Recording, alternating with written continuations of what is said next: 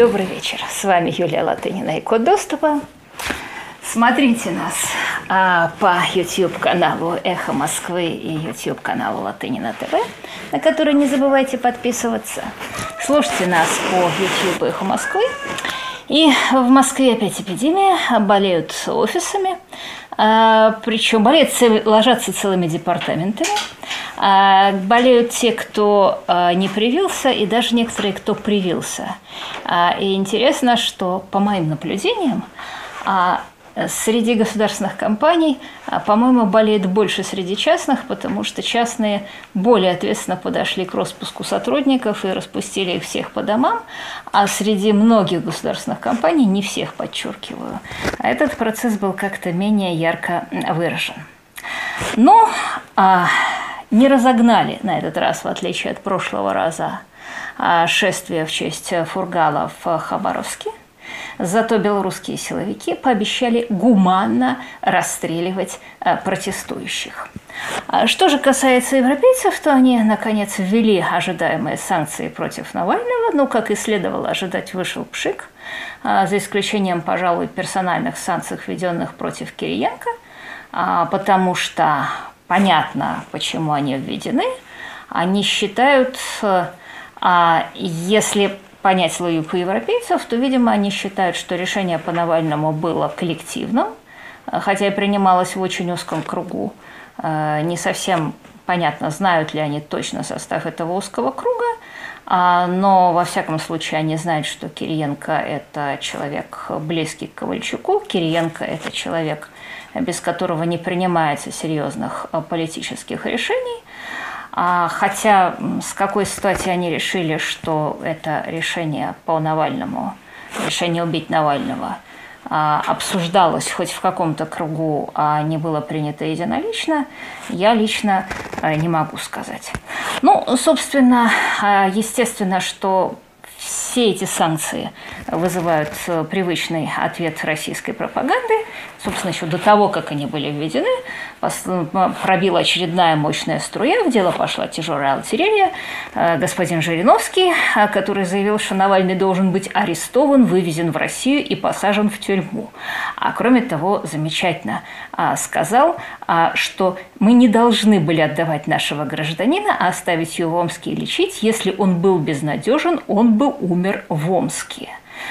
А, но вот э, не совсем понятное заявление Жириновского – что Навальный был безнадежен, поскольку Навальный ожил.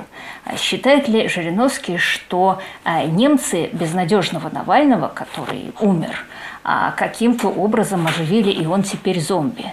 А, или э, дает ли Жириновский понять, что вот надо было сделать так, чтобы Навальный умер? Ну и, конечно, Марков э, добавил э, свое о том, что надо было объявить в розыск Марию Певчих как главную подозреваемую в организации покушения на жизнь Навального и потребовать выдачи Владимира Ашуркова как тоже подозреваемого. Но вот обратите внимание, что опять все эти замечательные высказывания, они принадлежат исключительно людям, которые находятся внутри России, то есть они не могут найти на этот раз ни одного западного политика, даже клоуна, а, который что-нибудь такое скажет. А, и все эти высказывания – это высказывания. А отравление Навального, а то, что он выжил, а санкции введенные – это события – а, хотя, конечно, иск Пригожина, да, из этой серии выбивается, потому что это тоже событие. А между тем я хочу рассказать одну замечательную историю, которая тут меня поразила в самую пятку. А, наверное, вы замечали, что у нас очень много стало телефонных мошенников, а, которые пытаются заставить людей перевести им деньги с их банковской карточки. А, проблема приняла характер бедствия – она с 2018 года вот растет по экспоненте. Вот эти звонари, э, так они называются на жаргоне, вытеснили практически все другие схемы банковского мошенничества. Ну, то есть типично, это, например, человек звонит и говорит, слушайте, я служу безопасности вашего банка, а у нас в банке а, оказались мошенники, ваши деньги в опасности, вот поэтому срочно сами идите к банкомату, мы вам создали специальный счет и переведите деньги на него. И иногда люди так этому верят, что они идут в банкомат, переводят деньги, и когда им звонит служба безопасности банка и говорит, слушайте, вы тут делаете подозрительную транзакцию, они говорят, да, да, я знаю, мне велели, а, значит, э, я знаю, что мне будут велить э, звонить мошенники, чтобы остановить э, эту транзакцию. А чтобы был понятен размер роста, вот только если говорить о Сбербанке, на который, естественно, в силу того, что он самый крупный российский банк, и э, очень много пенсионеров и прочих держат в него, достаточно уязвимых людей держат в нем свои деньги. То есть вот только количество остановленных и спасенных Сбербанком транзакций и денег, которые не были переведены мошенникам, в а, первые 8 месяцев 2019 года это было 25,3 миллиарда рублей, а первые 8 месяцев 2020 года это уже 42,4 миллиарда рублей, подчеркиваю, это деньги, которые не переведены. Причем это деньги клиентов, это не то, что банк возместит. То есть у банка есть антифрод-система, он может заблокировать по собственной воле этот э, перевод, а, но слушайте, а что же ему делать, если клиент говорит, да, переведите, пожалуйста, эти деньги, да, это я сам их перевожу. И я как-то не знала размеров этого бедствия. Я всегда удивлялась, что этих мошенников не ловят и не сажают, потому что, ну, понятно, и в России, если ты пластиковый стаканчик бросил в полицейского, то все. Или там, если ты в Твиттере что-то сказал про скрипоносцев. А, но вот э, если ты миллионы и миллиарды совокупно вынимаешь из карманов граждан, э, то есть по всему никого не интересует, и оказывается удивительно рядом. А Сбербанк, э, который самый крупный э, банк, озаботился этой проблемой, и когда он стал выяснять, собственно, откуда звонят, выяснилось, что часть звонков-то с территории Украины, что понятно. А, но вот по разным подсчетам, там, то ли треть, то ли половина э, тех людей, которые совершают это мошенничество – они происходят из тюремных колл-центров. То есть этих людей не надо сажать, они уже сидят. От трети до половины этих мошеннических звонков идет из колоний, из э, СИЗО, и СИЗО. Как это стало понятно? Очень просто, потому что иногда, когда не удается обмануть, те люди сами переходят на тюремный жаргон, а, а иногда они честно рассказывают, что вот, э, понимаете, я тут э, сижу и звоню вам, чтобы вы отдали мне свои деньги, у меня диван, у меня еда. А если я не выполню норму по облапошению граждан, э, то меня пошлют э, вот на тяжелую работу. Вот Ольга Романова в своей колонке э, прекрасно приводит пример, который, смс который пришла Руси сидящий, когда позвонил мошенник, ему дали понять, что ты мошенник, и он тихо говорит, слушайте, это ИК-74, если я не буду звонить, мне не будут давать воды и еды, и меня будут бить. То есть я обращаю ваше внимание, что это большой бизнес, потому что мошенники имитируют настоящий колл-центр банка, они используют разные сценарии разговора, музыку, а, то есть они же, опять же, звонят с номера, а, который переделан и кажется московским, а, потому что он, скорее всего, куплен соответствующим, соответствующей компанией. И вот по мере того, как а, ничего менты не делали, Сбербанк взвыл, и они с операторами сотовой связи, то есть за свои деньги, а, составили схему, которая показала, ну как вот, а, вот абоненты, которые были обмануты мошенниками, а вот от координаты, да, вот соты, откуда звонили эти мошенники, а вот координаты всех тюрем страны, пожалуйста, привяжите координаты источника звонка этим клиентам к вашим абонентам. А, и, соответственно, оказалось, а, что это такие-то и такие-то СИЗО, и такие-то и такие-то тюрьмы. И вот, например, а, за август 2020 года из такого-то учреждения в СИН 690 с чем-то звонков, а из такого-то 600, а из московского СИЗО номер один только 225.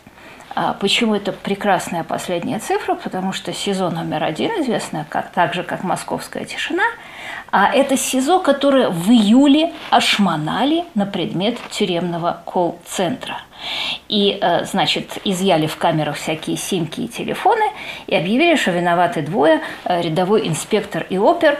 А, и это просто вот как, значит, с аргентинским кокаином, э, когда оказалось, что гигантская схема, когда возили кокаин почтой, а виноваты какой-то там аргентинский полицейский и, значит, какой-то так человек по фамилии Ковальчук. То есть там был концентр э, в этой матросской тишине, где было там до 50 сотрудников, делали чуть ли не 20 тысяч звонков каждую неделю. И что? И мы видим, что колл-центр, по данным того же Сбербанка, в СИЗО «Матросская тишина», после этого громкого ареста по требованию Сбербанка э, продолжает. И после, после якобы ареста главарей э, продолжил работу тут же я хочу обратить внимание ваше на несколько моментов. Ну, во-первых, ковид никак не затронул а, вот этого волообразного увеличения мошеннических звонков, потому что всегда в СИЗО и э, в СИН объяснял, ну, это адвокаты приносят, родственники приносят, ну, вот у нас такой контингент, но вот э, ковид, э, полная изоляция, доступ нельзя получить, а количество звонков растет. А насколько я понимаю, Сбер сейчас считает, что колл-центр есть в каждом третьем учреждении системы исполнения наказаний в России. А вот Ольга Романова утверждает, что они есть в половине. Вообще, если вы помните, был Юлия Дубова, который «Большая пайка» роман, который назывался «Варяги и варюги», о том, как колонию преобразовали в коммерческое предприятие. А, и в данном случае у меня несколько вопросов. Вот есть некий бизнес – в котором непосредственным генеральным директором, видимо, являются воры и криминал. А акционерами пассивными, которые просто стригут купоны, является, видимо, а, персонал колоний. А, и сложно представить себе, чтобы это делалось без э, ведома начальства. И обратите внимание, что бизнес безрасходный – а, потому что э, одна из главных статей любого бизнеса – это расходы на зарплаты персонала. В том случае она отсутствует как класс, ее оплачивает государство. А если человек не выдает на гора продукцию, то есть не крадет у пенсионеров денег, то его бьют и лишают пайки. Вот неожиданный поворот. А даже рабовладельцы так хорошо не устраивались, потому что им, бедолагам, приходилось раскошеливаться на рабов, а тут бесплатно все расходы по содержанию рабочей силы берет на себя государство. И еще что было понятно, вот эти люди, которые непосредственно звонят, они на, как я уже сказала, на жаргоне называются звонари, они ведь, э, скорее всего, не имеют доступа к деньгам вообще, потому что все, что они имеют, это номер карточки, на который надо перевести деньги. А карточка – это другая часть криминального бизнеса, это так называемые называемые дроперы. А это люди, которые занимаются криминальным обналом, а, знают, как из электронных денег получать наличку. А, но вот просто по России ездят микроавтобусы, там, условно говоря, в нем 10 человек. А он заходит в банк, каждый на себя получает 5 карт. А потом эти карты отдают тем, кто будет их использовать. А, и даже если в банке эти карточки заблокируют, у них будут другие карточки. А, и у этих людей там есть бухгалтерия, доходы, они считают, кто э, звонарь прибыльный, кто нет. А, и вот ФСИН нам долго делал вид, что проблемы нету. А более того, Сбербанк создал систему жалоб, и вот поступило 550 тысяч жалоб на различные номера, с которых а, проходили эти мошеннические звонки, 30 тысяч абонентов было заблокировано. А, и благодаря этой информации Сбербанк дополнительно спас где-то 140 миллионов рублей денег клиентов. А теперь возникает вопрос, 550 тысяч жалоб – то есть МВД может взять и брать, и расследовать, и раскрыть 550 тысяч преступлений. Но МВД не проявляет к этому никакого интереса, ну, конечно, потому что это будет 550 тысяч э, висяков. А, ну, даже самый простой вопрос. А как можно зайти в СИЗО? Вот э, обычно СИЗО, оно э, или тюрьма, они для чего созданы? Чтобы охранять э, нормальных людей от преступников, чтобы преступники не были на воле. А здесь стены СИЗО используются другим способом, потому что понятно, что ни с каким обыском вы в СИЗО или в тюрьму не можете зайти, не уведомив начальство этой тюрьмы, а в данном случае, скажем так, э, есть большая вероятность, что они являются акционерами всего э, предприятия. А, то есть вот такая идеальная среда для криминального бизнеса. А, ну как, э, значит, население СИЗО или тюрьмы – это определенный контингент, который уже привык совершать преступления. Причем в данном случае им предлагается совершить преступление без риска для жизни, без каких-либо затрат. А, и, то есть мошенники перешли на удаленку – это превратилось в самый организованный криминальный бизнес внутри зон.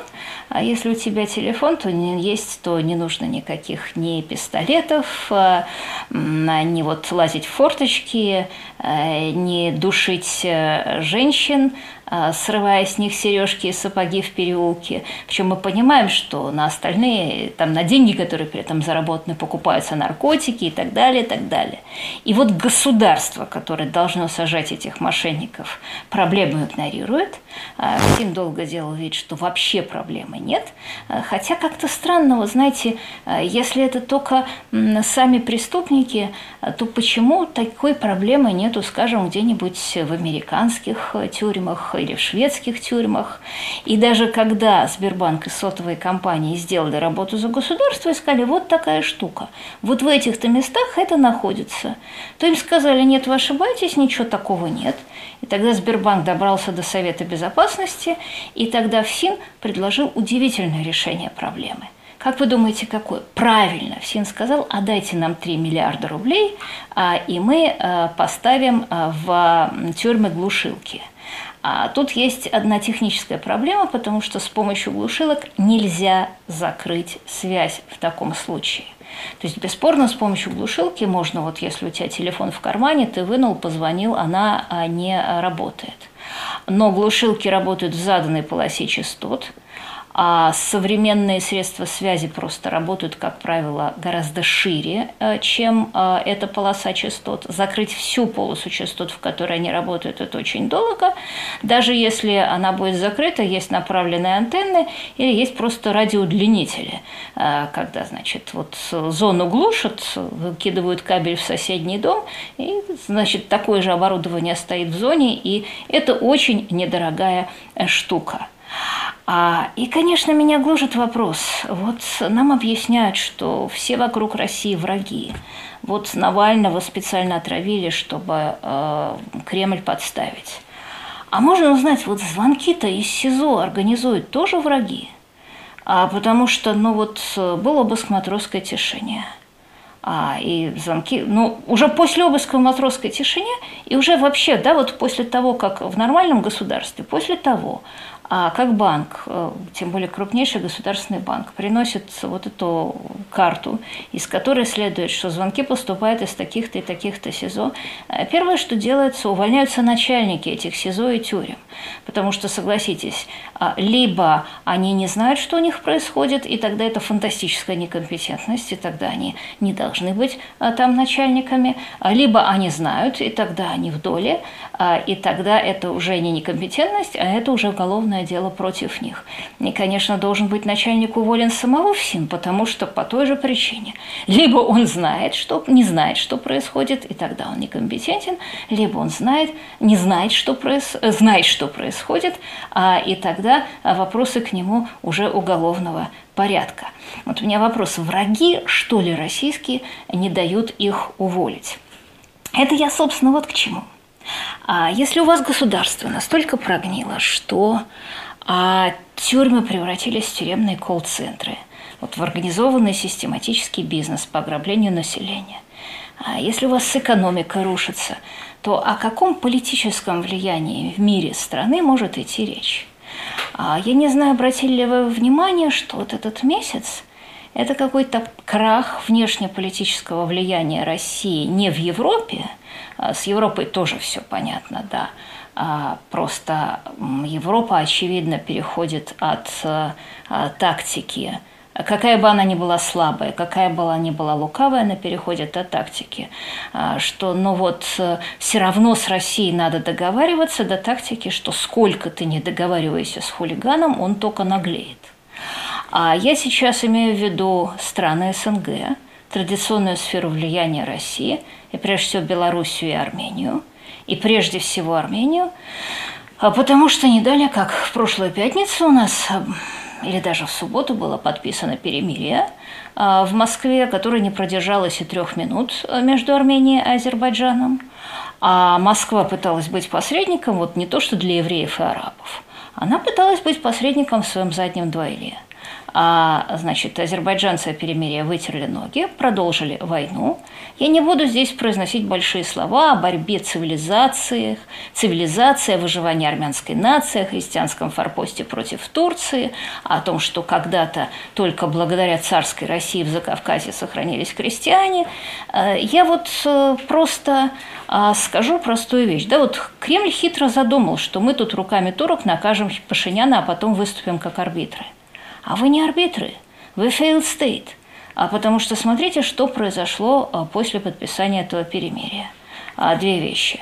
Во-первых, прямо на территории Армении – то есть не на территории Карабаха, а на территории Армении, которая защищена договором ОДКБ и которая, собственно, нападение на которое представляет собой повод для военного вмешательства России – а, азербайджанские дроны а, уничтожили ракетные установки. Причем обе стороны это признали, сказали, что да, это было на территории Армении, и после этого Россия не пошевелилась.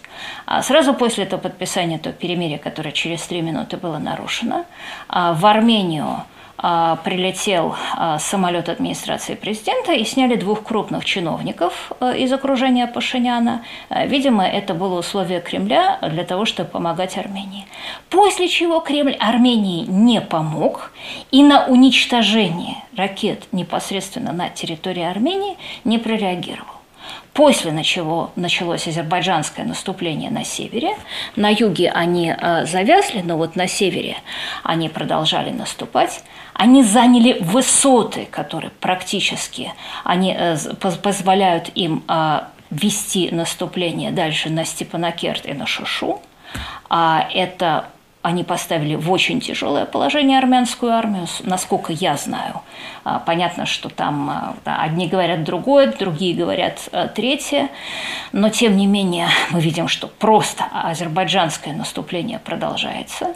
Азербайджанцы воюют хорошо, азербайджанцы воюют по-западному, а азербайджанцы берегут свою живую силу – Азербайджанцы воюют дронами, азербайджанцы воюют точными снарядами, которые стоят по 20 тысяч долларов. Добрый вечер. А опять код доступа, опять Юлия Латынина.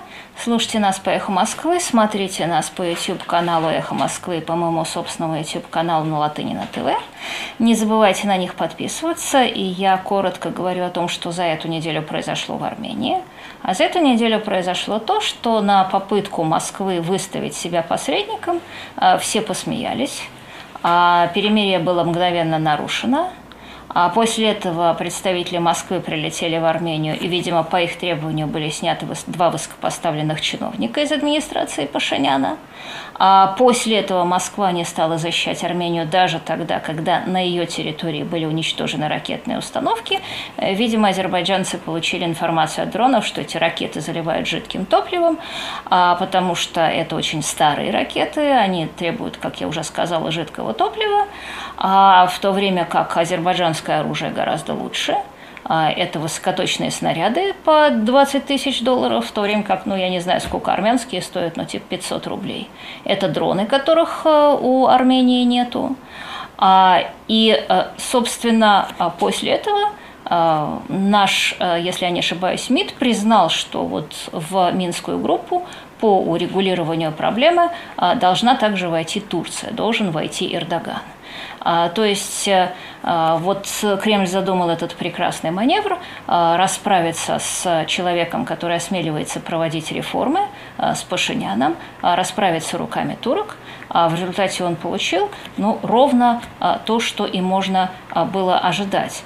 Он получил ситуацию, когда впервые после успехов царской России те народы закавказские, которые, собственно, остались христианскими, остались в живых благодаря России, а были вот ради этого а, соображения отданы а, на растерзание, и влияние Турции Ну, собственно, вот как атаманская, тут, э, атаманская порта в 18-17 веке распространялась в эти места, а, так э, она и продолжит распространение а, после некоторого перерыва. А Владимир Владимирович будет рассказывать нам, как страшно он борется с сирийскими боевиками, ну, теми самыми, которые сейчас будут вырезать армян, где-нибудь в Сирии или в Ливии. А, ну, собственно, произошло то же самое в Белоруссии, потому что а, среди всех возможных тактик а, Кремль выбрал самую безумную. А я сейчас не говорю о морали, я сейчас не говорю о самом белорусском народе, а, который решил делать революцию а, а, с помощью цветочков, и как-то так вот это самое... Начитались вот, видимо, вот этих вот самых а, рассказов о том, как главное в революции, это вот, все, вот то, что пишут э, сейчас все эти западные леваки, что главное в революции, чтобы она была мирная, э, собирайтесь, значит, ходите с цветочками, и да, когда ты ходишь и образуешь группу интересов против демократического правительства, это очень просто – а когда ты ходишь с цветочками против Чингисхана, Чингисхан оказывается очень обрадован. Но я сейчас не говорю о белорусах, а я говорю именно о политике Москвы, а, которая в тот момент, когда трон под батькой зашатался, а батька все время кидает Кремль и Путина, и Россию, а, и известно просто, что Путин ненавидит батьку, и э, было самое простое, и у батьки остались единственная опора – это силовики. И было самое простое дать понять э, силовикам белорусским, что Россия не будет поддерживать батьку, после чего они бы побежали, после чего белорусский народ был бы вечно благодарен Кремлю, а э, в качестве на выборах мог бы победить какой-то бабарика совершенно запросто. Так, значит, выбрали самую удивительную форму – поддерживать того самого батьку, который всегда Россию кидал. И я совершенно не сомневаюсь, а, что он Россию кинет а, и в следующий раз – и вот э, все вот эти вот восторги по поводу того, что ах, он провел круглый стол в СИЗО, и значит, вот он почувствовал, что под ним что-то шатается. Я думаю, что сейчас ничего под батькой не шатается. А, он и тех обманул, и этих э, собирается застрелить. А вот э, что шатается, как я уже сказала, а, знаете, это, конечно, надо быть нынешним руководством Кремля, а, чтобы потерять народ Армении и народ э, Белоруссии.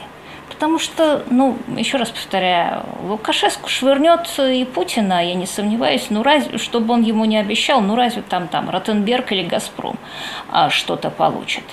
То есть вот можно перечислить, чего может это государство. Оно может отравить Навального, может запрещать выборы, а может заводить безумные уголовные дела. А, но а, вот получается, что, ребят, ну если вы в СИЗО тюремные колл-центры ликвидировать не можете, а, ну неужели вы можете быть крупным, уважаемым международным игроком? Вы можете быть только неуважаемым хулиганом, а с хулиганами проблема – хулиганы крупные не бывают. Еще один маленький, даже не знаю, как назвать, но давайте назовем это дисклеймер. А, вот тут очень хороший, очень известный, очень порядочный а, российский биофизик Фазли Атолаханов, профессор МГУ, а, опубликовал открытое э, письмо на «Эхе Москвы», в котором сказал, что вот, дескать, вот тут открытые медиа написали статью «Эликсир молодости на новокцина Кагацел», Кагацел а, и, значит, представили меня в качестве антигероя, который занимается одновременно и эликсирами молодости, и фуфламицинами, и состоит в коррупционных сетях, и неиспытанными нановакцинами, а, и что эту тему подхватили Ходорковский и Латынина. А, и я сразу хочу сказать две вещи – я действительно с большим удовольствием цитировала расследования открытых медиа, а, в которых а, а, говорилось, что тоже, опять же, на основании неназванных источников, об одной очень волнующей нас теме, которая заключается в том, что вот в Кремле популярна идея всяких эликсиров молодости, и что, похоже, институт Гамалея в том числе получил некие преференции при разработке своей вакцины благодаря участию в разных таких проектах. Это все, конечно, hearsay, но это очень волнующая тема. И второе, э, что известно, это что человек, которого зовут Рустам Атулаханов, я не знаю, это племянник Фазли или нет, но, судя по всему, они какие-то родственники, что он действительно был сотрудником Гамалеи, и что он получил, а, вернее, сейчас его обвиняют в том, что он около 400 миллионов рублей вместе с товарищами, а, они украли а, на разработке аудоновирусной вакцины против гриппа, которая никогда не работала. А, собственно, откровенно говоря, я нахожусь в некотором затруднении, потому что я ничего не говорила в своей передаче о Фазли Атаулаханове. Я говорила о его родственнике, который сделал эту не очень хорошую историю.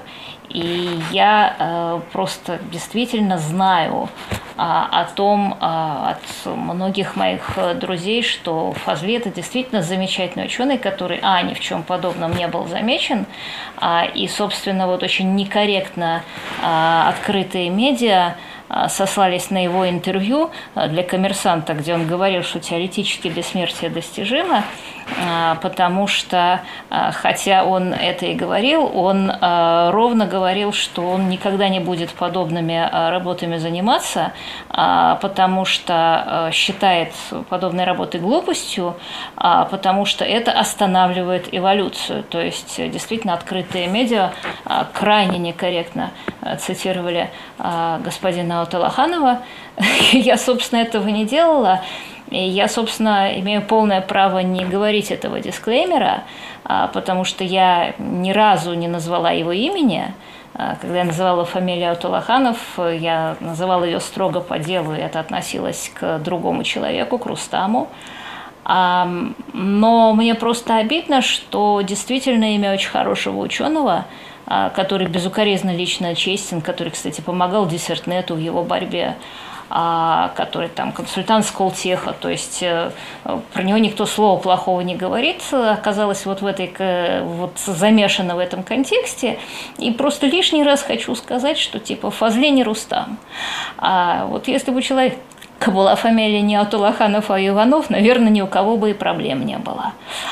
А, собственно, э, просто это еще очень хороший пример того, что если есть человеку что сказать, да сказать, что же вы говорите-то? А он пишет открытое письмо, и он объясняется.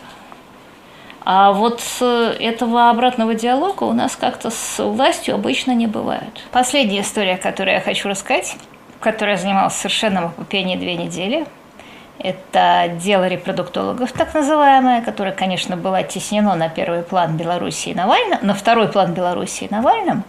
А между тем дело абсолютно фантастическое. Вы можете прочесть результаты моих студий в «Новой газете». А там это называется «Избиение суррогатных младенцев». Есть отдельное видео у нас на Ютубе. Но здесь я скажу несколько э, слов – но прежде чем говорить эти слова, я хочу напомнить две вещи. Вот люди могут подумать, что типа это них не касается. Ну да, конечно, ужасно жалко, что Следственный комитет у каких-то там филиппинских или китайских отцов э, отправляет деток, э, забирает и отправляет в детдом. Но типа, ну мы же не австралийцы, мы суррогатных деток заказывать не будем, мы не Киркоров и Пугачева. И я хочу напомнить э, две вещи, что, во-первых, человечество стремительно растет бесплодие, а количество сперматозоидов, например, мужской сперме с 1973 года сократилось вдвое. Это, кстати, проблема, на мой взгляд, э, охраны среды номер один. Какое там глобальное потепление – и одновременно растет стремительно количество медицинских техник, которые может человечество предложить э, против этого. И, скажем, ЭКО, э, когда оно начиналось, э, казалось абсолютно такой экзотической вещью, а сейчас только в России рождаются 22 тысячи детишек ЭКО в год. А, и это большая реальность для многих семей. А, и я как-то не сомневаюсь, что профессия суррогатной матери – в ближайшем будущем э, станет очень важной профессией. И сейчас закладывается а, очень а, важное основание того, а, как этим можно будет пользоваться.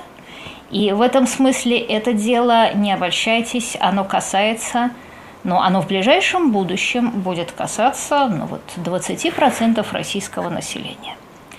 И, собственно, дело это началось с 9 января 2020 года, когда в Одинцове позвонила няня в милицию и сказала, что у нее умер ребенок. И менты, которые пришли в квартиру, это была хорошая трехкомнатная квартира в новом доме, а, увидели, кроме мертвого ребеночка, еще троих живых а, малышей. А, все трое были филиппинцы. Собственно, мертвый тоже был филиппинец. И двое из них были дети филиппинского политика, вице-спикера парламента, Фрединиль Кастро его зовут, и его жены – а вот это важно сказать, что это были не дети какой-то суррога, не, не, не дети какой-то неизвестной яйцеклетки, а, или там тем более какого-то гея, как у нас э, любят сейчас намекать Следственный комитет, э, утверждая, что услугами суррогатного материнства пользуются только геи, хотя в этом нет ничего плохого. А, вот э, обратите внимание, это были дети а, а, страстно верующих католиков, которые очень хотели детей, которые с помощью российских репродуктологов родили уже пятерых, а, но его жена а, не могла, а, естественно, выносить детей. Еще один мальчик был сын филиппинского бизнесмена, который звали Потенсиана. Тоже Потенсиана был женат, тоже никакой не гей. У него один свой, двое, трое суррогатных. И когда он начинал программу суррогатного материнства, у него жена умирала от рака, и у нее не было годных яйцеклеток. И э, они родили ребенка суррогатного, а потом она умерла, потом через некоторое время он женился снова. И тут э, они, вот эта новая семья, сказали, что у нас же есть оплодотворенные эмбрионы, а мы вот страстно верующие католики, и мы считаем, что это уже дети, и их надо родить и воспитать, и это вот нам такой э, завет от Бога. И, собственно, третий ребенок, который умер, это был сын э, филиппинца Эдгарда Невада, который был бесплоден, который реально ездил человек по всему миру, чтобы сделать операцию. В 2018 году ему доктор Ашитков из Петровских ворот сделал процедуру. Он забрал у него сперму, введя иглу в непроходимый семенной каналец. И у Невады было двое детей. Один девочка родился от суррогатной матери, но на Филиппинах, а, а второй ребенок а, был а, вот тот самый, который умер, который родился 6 декабря 2019 года. У него была родовая травма, его прооперировали, выписали, сказали, что 9 января приходите на осмотр, и в ночь на 9 января ребеночек умирает. Так что вот если у вас вопрос, а чего же семьи эти не прилетели за детьми – своими заказанными, то ответ такой, что вот этот Невада как раз уже собирался прилетать, а Фрединили вообще прилетали, но не смогли забрать ребенка, потому что там э, не хватало каких-то бумажек, были новогодние праздники, и вот обратите внимание, так, волю случая, а почти весь спектр был в этой квартире. Была семейная пара, которая рожает от суррогатной матери ребенка, который стопроцентный генетический материал матери отца. Была семейная пара, которая а, нужны а, донорские ациты, потому что мать не имеет собственных яйцеклеток, и был бесплодный мужик, которому как-то вот так исхитрились а, забрать у него сперматозоид единственный живой. Ну и представьте себе наших российских ментов, которые туда входят, видят этих детей, а, докладывают, естественно, о раскрытии преступной группы, которая торгует младенцами, тут же соответствующие рапорты появляются в СМИ, а детей, вот это фантастический момент, их отбирают, их помещают в Видновский специализированный дом ребенка для детей с органическим поражением центральной нервной системы с нарушением психики. А, и вот вы знаете, все люди, которым э, я это рассказывала, у них становились вот такие квадратные глаза, и он, они говорили, как же, вот если у ребенка есть семья, как же его можно в инкубатор? Это не мое слово, это слово Нюты Федермессер, а, которая сказала, что а, там неважно, плохой или хороший этот дом. А мы сейчас не будем, мы не знаем, какой он, и не будем говорить в него про самых разных слов, типа Освенцим или Зендан, но вот инкубатор – птицефабрика, где детей э, выращивают э, как э, вот на конвейере. когда ребенка помещают в инкубатор, это цитата из Ньюта Федермейсер, он перестает быть человеком, он перестает быть личностью. А у него на всю жизнь сохраняется, или почти на всю жизнь, если нету серьезных психологической помощи, сохраняется страшная психологическая травма, а сохраняется а, вещи, вот в это место, где ребенок перестает быть человеком, они сдают э, детей э, вместо того, чтобы передать его родителям, которые в этот момент э, колотятся о все пороги. А после этого они изымают еще несколько детей, они изымают австралийских близнецов, они изымают четырех детей для китайских пар. Причем вот в этой своей заботе о детях следствие врывается на квартиру а, к женщинам на сносях и начинает им объяснять, что вы растите детей, э, которых сдадут э, на органы. И, собственно, к июлю следствию, наверное, становится, должно было быть ясно, что вот, ну, нет никакого дела. Ну да, суррогатное материнство для иностранцев. Э, ну, если мы очень не хотим – а, то мы можем запретить это суррогатное материнство в будущем, хотя я лично против. А, но а, законы не имеют обратной силы. нельзя сказать, что вот раз люди делали то, что еще не запрещено в России, то они торговали детьми. Из того, что бесплатный бесплодной паре помогли родить, ну, никак нельзя сделать уголовное дело, потому что в противном случае майору Смирновой э, пришлось бы возбудить уголовное дело против Господа Бома, Бога за помощь в рождении бездетного Авраама. А, и тут следствие пишет феерическую вещь. Оно пишет, оно берет постановление и возбуждает уголовное дело и пишет в нем, что врачи брали сперму у неустановленного лица, оплодотворяли яйцеклетку и продавали родившегося ребенку тоже неустановленному лицу. А вот э, первая суррогатная дочка Потенсиана, которая а, была оплодотворена, родилась в 2014 году, буквально написано так – а что Светнев, Мельников, Емышев, да-да-да-да, э, действуя организованной группой, за вознаграждение в сумме не менее 3,5 миллионов рублей э, провели в АО «Европейский медицинский центр» процедуру ЭКО с использованием мужских половых клеток неустановленного лица. Родился ребенок. Потом были представлены заведомо ложные сведения о родителях ребенка, согласно которым он был а, дочкой потенциана, а затем а, это ребенка, используя его беспомощное состояние и заведомо подложное свидетельство о рождении, незаконно передали в распоряжение неустановленных лиц. Ну, то есть это феерический текст. Ну как? Ну какое же он неустановленное лицо, этот родитель, если он там о порог бьется и кричит, это я, это я, отдайте мне моего ребенка. Если вы не верите, что он мой ребенок, сделайте тест ДНК. В конце концов, а, вот обратите внимание, у него сперму забирали в Европейском медицинском центре. Это самая дорогая клиника Москвы. Но там все есть. Там есть медицинская карта этого потенциана, есть анкета, анализы, спермограмма. Вот забрать в ЕМС сперму установ... неустановленного лица физически невозможно. Вы что, считаете, что это подделка? Я пыталась задать следователю Смирнову этот вопрос. Значит, два раза мне удалось до нее дозвониться, она оба раза бросала трубку.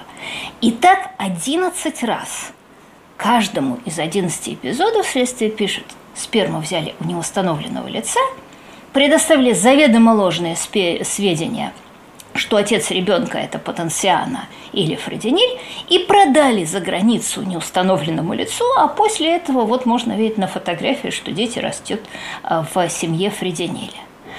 А, и, соответственно, вот это совершенно нечеловеческая вещь, потому что как?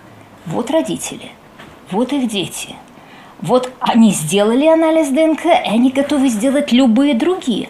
А следствие э, не может на это пойти, потому что установление отцовства разрушит всю фантастическую фабулу уголовного дела о том, что э, детей торговали, рожали от неустановленных лиц и продавали неустановленных лиц. А, и теперь у меня вопрос. А если это можно проделать с детьми а, филиппинцев – а вот э, там, скажем, дети Пугачева и Галкина. То же самое яйцеклетку матери оплодотворили отцовской спермой, выносила суррогатная мать, сажаем репродуктолога, а пишем, что сперма была неустановленного лица, отбираем детей в детдом, И репродуктолога не надо сажать, потому что это тот самый Владислав Мельников, который рожал детей Пугачевой и Галкину, и он уже сидит.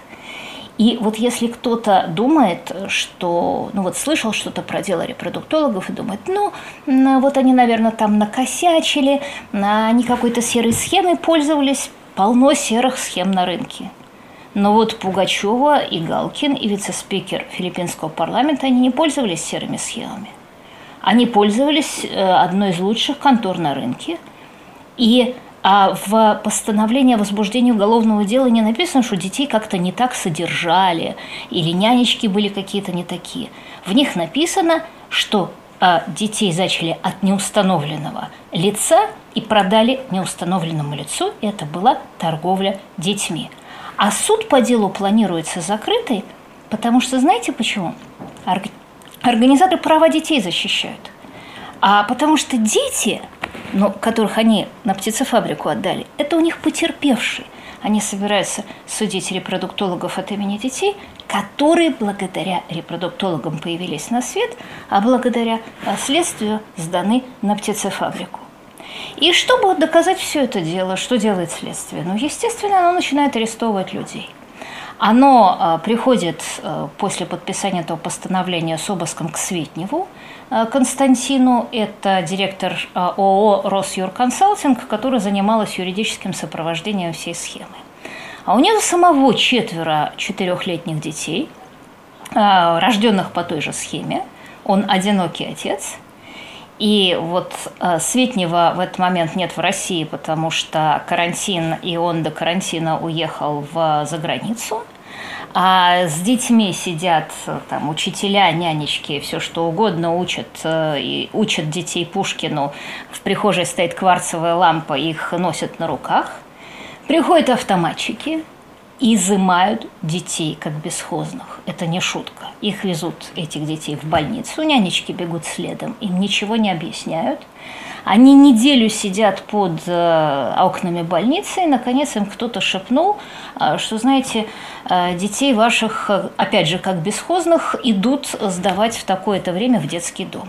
И когда палачи выводят этих детей, то там стоит телекамера дождя, там стоят нянечки, там адвокаты – дети рыдающие, которые в течение недели находились ну, фактически они находились в тюрьме. Представьте себе четырехлетнего ребенка, который вдруг, э, вдруг которого вынули из дома таким способом и отвезли непонятно ему куда. Эти дети бегут э, к нянечкам – а ничего силовики не осмеливаются сделать. И тут выясняется, что дети просто в хлам больны, потому что, конечно, кварцевые лампы, там на них э, дома сдували с них пылинки, они то ли ротовирус, то ли еще что подхватили, с них хлещет с обеих концов, их страшно рвет. Это к вопросу о качестве больницы, которая в таком состоянии была готова отдать детей в детский дом вместо того, чтобы лечить. И, естественно, э, детей вместо того, чтобы ввести в укромное место, везут в а, везут в, просто в больницу, где они два дня лежат э, под капельницами.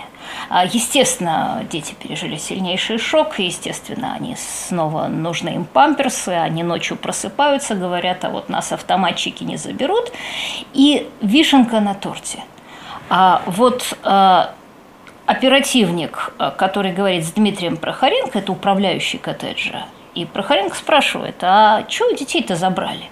Ему отвечают, а вы что, не знаете, что Светнев растит детей на органы? То есть они типа спасали этих детей. Вот помните сцену из «17 мгновений весны»? Эсэсовец распеленывает новорожденного младенца на столике на морозе, а рядом вот бесстрастно стоит женщина-офицер СС. А там еще множество эпизодов в этом деле, которые я не буду перечислять, а я просто вот рекомендую вам обратиться к моей статье или к видео. А, но и последний эпизод, который, я не знаю, обратили ли вы внимание, когда следствие вот тут уже э, сравнительно недавно э, заявило, э, что оно будет изымать таких суррогатных детей у одиноких отцов, а отцов будет арестовывать. А, соответственно, непонятно, собираются ли они арестовывать Филиппа Киркорова или Сергея Лазарева, но а, это очень юридически сложно исполнимая а, угроза, но, слушайте, но это же какое же тут может быть вымогательство? Потому что представьте себе, что отдаст там бизнесмен или певец, лишь бы его детей не изымали из особняка, где у него игрушки, учителя, няни не отдали вот в целях защиты а вот на птицефабрику. И последнее, что я хочу сказать, нет, это не история про вице-спикера филиппинского парламента, а и это даже не история про наше э, консервативное мракобесие да что как там геи, суррогатные матери, э, нарушение э, природного, э, нарушение законов природы и прочее, прочее. А это история о том, что репродуктивные паттерны человечества меняются. И если мы сейчас в России пойдем по неправильному пути, то это будет очень большая проблема для большого количества сравнительно обеспеченных а людей, которые хотят получить ребенка и не могут сделать это другим способом. Всего лучшего, до встречи через неделю.